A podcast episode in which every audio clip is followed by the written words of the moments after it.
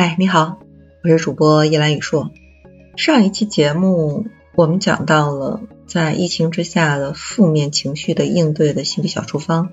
那么这一次呢，我们是从身体的自我防护这个角度来给大家讲一讲。中医啊，其实治病它有三个层次：调形、调气、调神。这调形是最低等级的。调形是啥？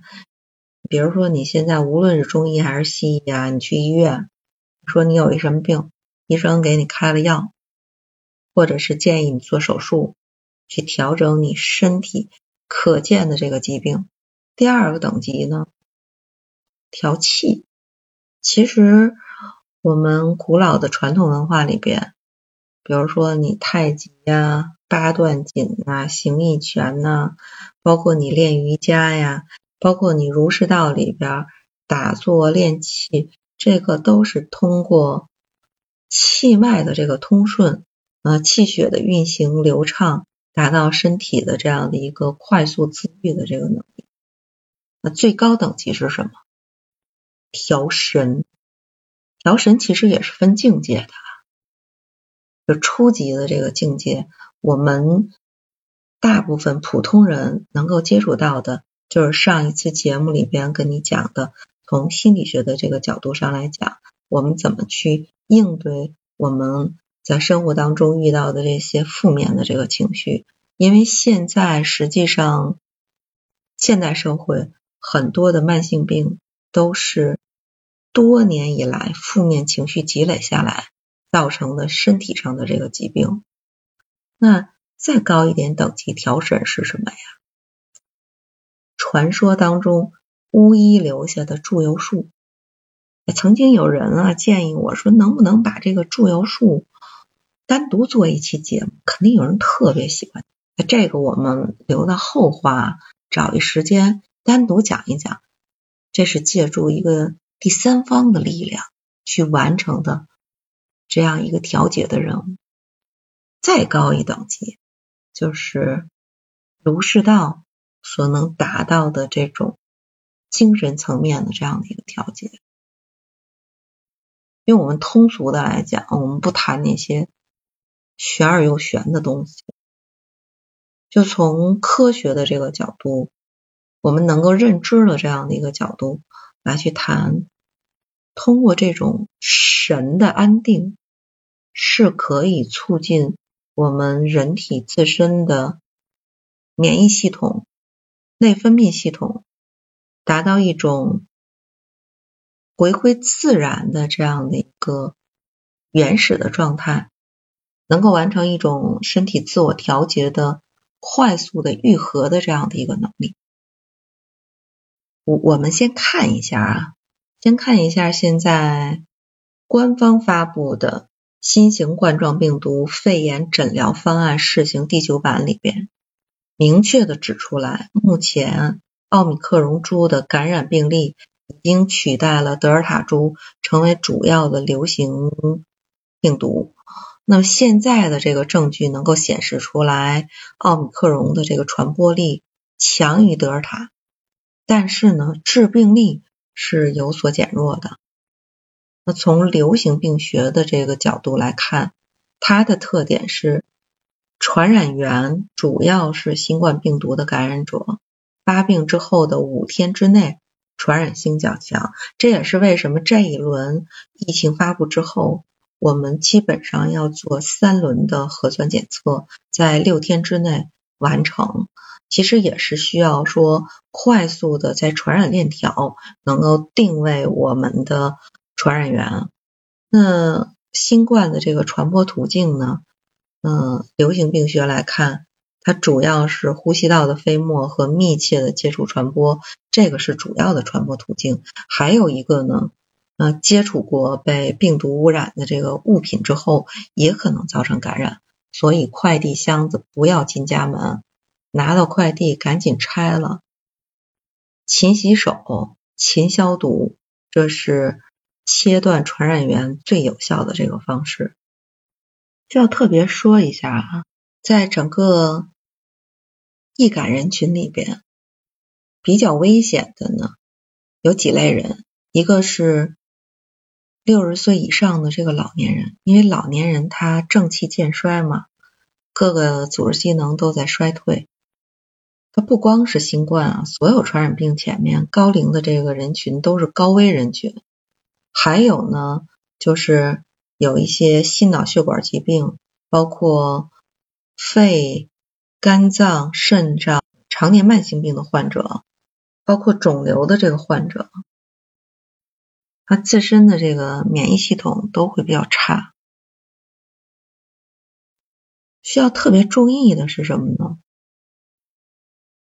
是免疫功能缺陷的，就尤其是使用激素或者是免疫制剂，就抑制人体免疫功能的那个药物的人，这些患者都是正气很弱的人。你不用说传染性这么强的新冠病毒，你就是平时跟我们和谐共处的那些微生物，都可能导致疾病的发生。所以这一类的人群是最需要重视预防的，必须要做好防护。像一般没有用药的这样的一个患者，我是比较建议家里用食材，就是你可见的生姜，还有那个山东大葱的那个葱白，切几段，嗯，两个放在一块熬水喝，可以提高人的这个阳气。阳气提升了，免疫力也就增强了。就是感冒的初级阶段，喝点这个生姜和葱白熬的这个水，三两天没有基础慢性病的人，基本上都会痊愈。我们上一期节目啊，就说这个恐慌感来自于说对未知的这种恐惧。那我们怎么能够把这个主动权拿回到自己手里呢？找中医呀，中医最擅长的是治胃病。就如果我们有一定的防病的意识，你能够减少疾病产生的机会，那我们其实就是在做自主的这样的一个治疗的。那在这里呢，想给大家推荐的几种自我治疗的这个方式，第一种隆重推荐。导引和吐纳之法，这个导引和吐纳之法就是我刚才说的中医治病的几个层次当中的中间的那个层次，调气就是调呼吸。好多人就觉得说，哎，你怎么一个简单的呼吸你就能治病啊？这个气呀，通俗一点讲。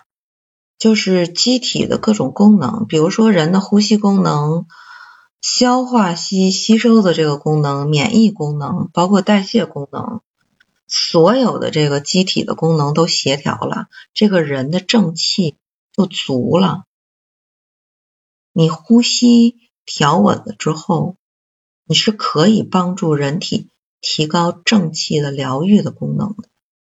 这古今中外啊，无数案例可以证明。包括现在流传至今的印度的瑜伽，西方传来的冥想，还有我们自己的道家、佛家的这个修身养性的方法，你甚至我们的武术里边，太极拳、易筋经、八段锦都有调呼吸的这个方法，就真实的临床观察，练气确实。有预防疾病和治疗疾病的作用。第二个呢，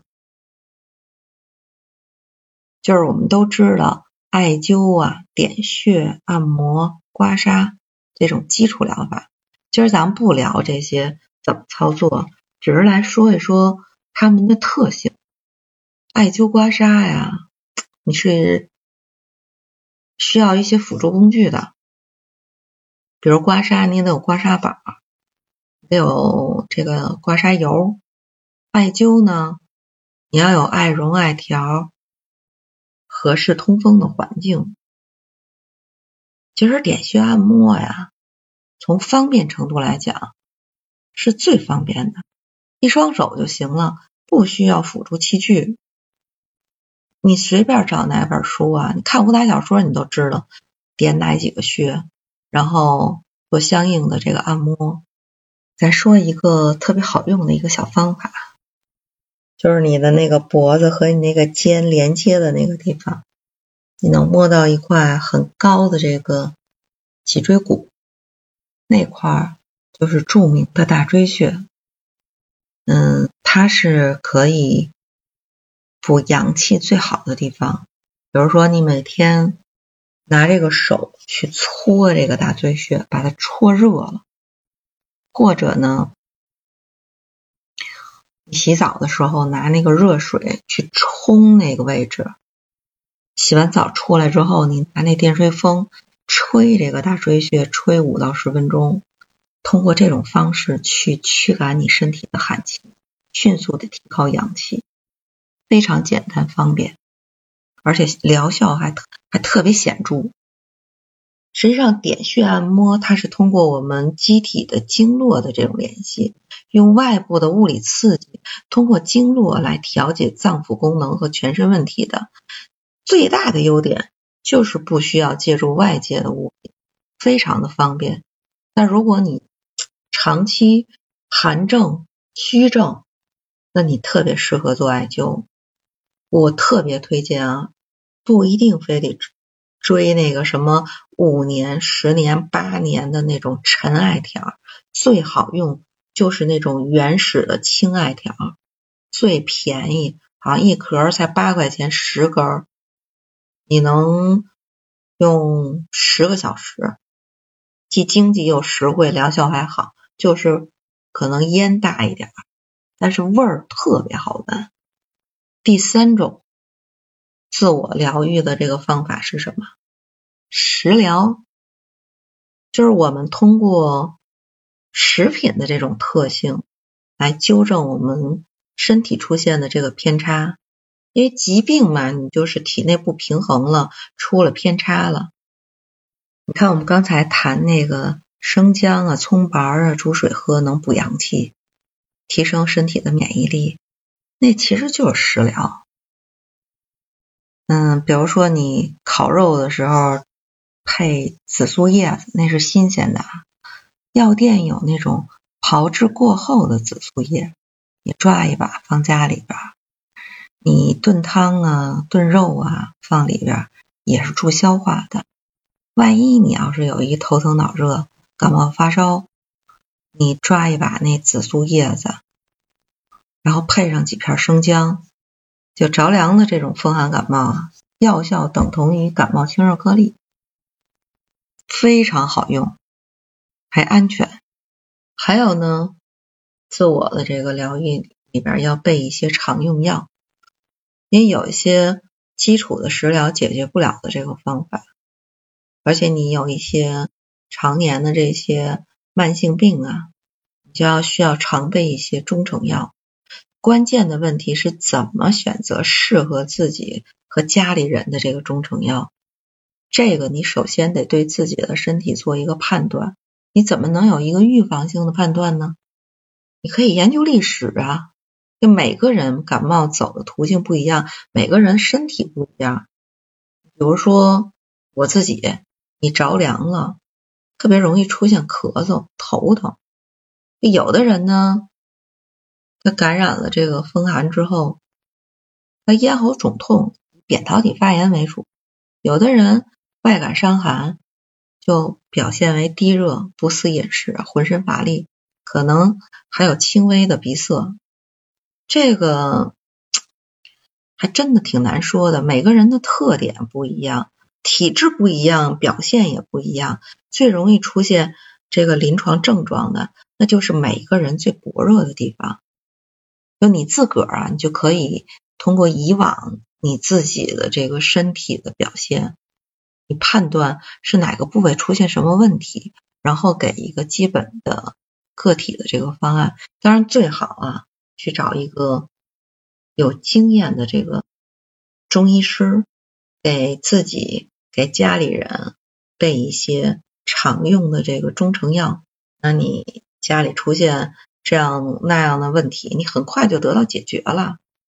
哎呀，有人就说呀，你这看起来又复杂又辛苦，有没有能躺平的预防和治疗方式？